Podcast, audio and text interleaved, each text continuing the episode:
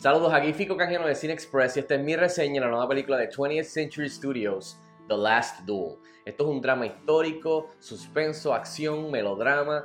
Eh, tiene una duración de 152 minutos. Está basada en el libro del mismo nombre por Eric Jaeger y está dirigida por Ridley Scott. El elenco está compuesto de Matt Damon, Ben Affleck, Adam Driver y Jodie Comer. En cuestión de la historia, la película está situada en Francia durante el siglo XIV y presenta el legendario duelo a muerte entre Jean de Carouge y su amigo Jacques Legris, luego de que Marguerite, la esposa de Carouge, públicamente acusa a Legris de haberla violado. Bueno y rápido al grano, ¿qué tal está The Last Duel? Esta película está bien buena. Yo estaba loco por verla.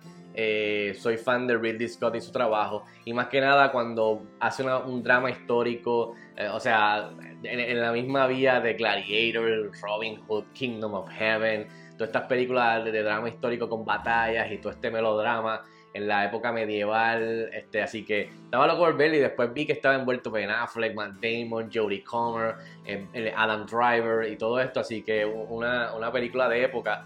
Eh, yo estaba loco por verla, así que esta película, después de tener la oportunidad de verla, salí bien satisfecho de ella. Eh, me gustó mucho más de lo que esperaba, específicamente. Así que, pero nada, para que tengan una idea, entre las cosas positivas, definitivamente la dirección de Ridley Scott, o sea, eh, este, este, tipo de drama histórico es, su, fuerte. Eh, y aquí pues regresa su zona de confort a, esta, a estas películas, como dije, de drama histórico, melodrama, con un poco de batallas, duelos, eh, de, este, de esta época de, medieval. Así que la dirección está buenísima, le saca todo lo mejor a sus actores que son de, alto calibre en cuestión de, sus actuaciones.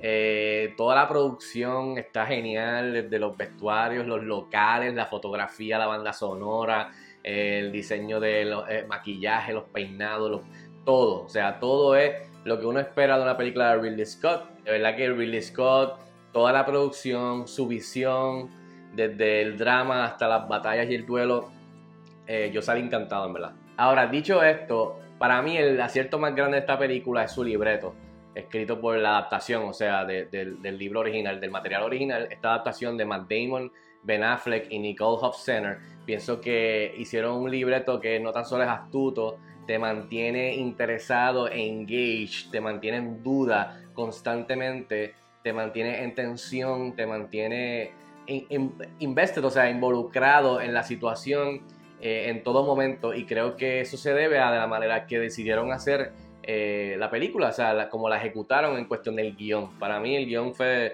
de los fuertes más grandes de la película, porque la película cuenta este, este, esta acusación, o sea, te presenta la, antes de la violación y después de la violación, pero te la presenta en tres actos, que me gusta eso, en cuestión de que el primer acto le dan, eh, se cuenta la historia, lo que pasó, pero del punto de vista de, de Jean de Carouche, que es el personaje de Matt Damon, que es el esposo de Marguerite. Pero luego vemos el segundo acto, que es del punto de vista de su, de su amigo, eh, con el que pues eh, le propone el duelo, que es Adam Driver, que es eh, Legris, que es el que violó a su esposa. Entonces vemos el, el mismo antes de la violación y después de la violación, pero del punto del acusado.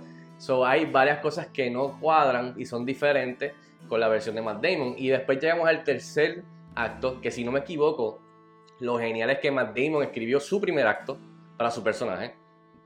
Eh, ben Affleck escribió el, libreto del segundo acto para el personaje de, de Legris de Adam Driver, que en la película es bien amigo del personaje de Ben Affleck. Y el tercer acto lo escribió Nicole Hofstetter, que es del punto de vista de la víctima, que es Marguerite, el personaje de Jodie Comer. Así que a mí me encantó esto. Esto no se ve mucho en el cine y más de esa época.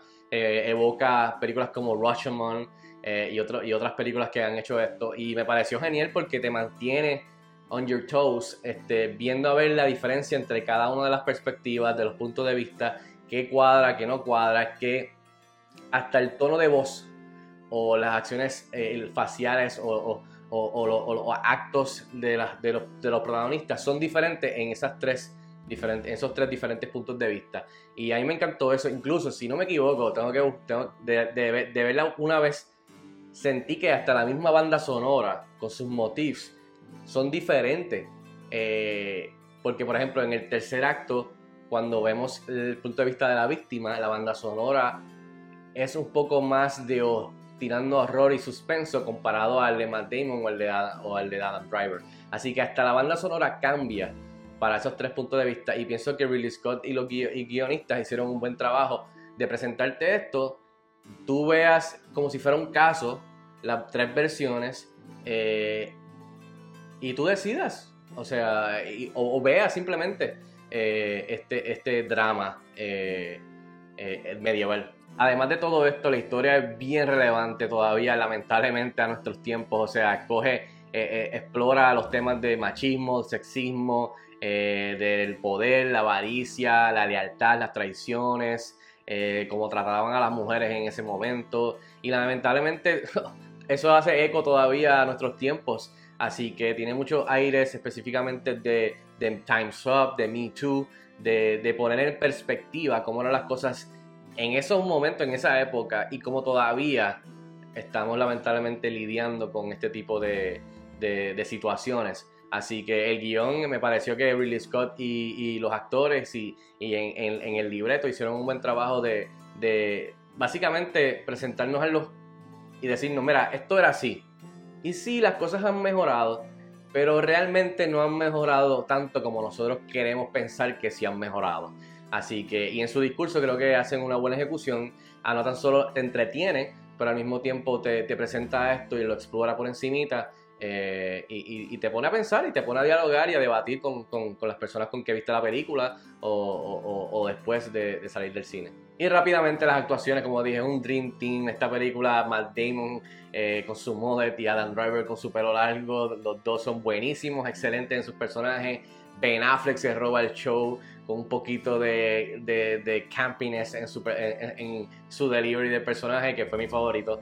Y por supuesto, pero esta película es de Jodie Comer. Jodie Comer de Marguerite, eh, que viene caliente de la película con Ryan Reynolds de Free Guy, sigue la racha caliente. Aquí, este, esta es su película y aprovecha cada momento de principio a fin en elevar el material, pero sino también transmitirte la ansiedad, el miedo y esas ganas de, de, romper con las cadenas y y, gritar y decir, no, esto no es justo, yo quiero justicia, me hicieron esto, eh, y, se transmite, uno lo siente. O que esta película es de Jodie Comer, que pienso que estuvo fenomenal. En fin, yo le doy 4 estrellas de 5 estrellas a The Last Duel. Estrenó hoy en cine. Si tienes la oportunidad de verla, déjame saber si estás de acuerdo conmigo o no. Escríbeme en los comentarios como de costumbre. Hasta la próxima. Nos vemos en el cine.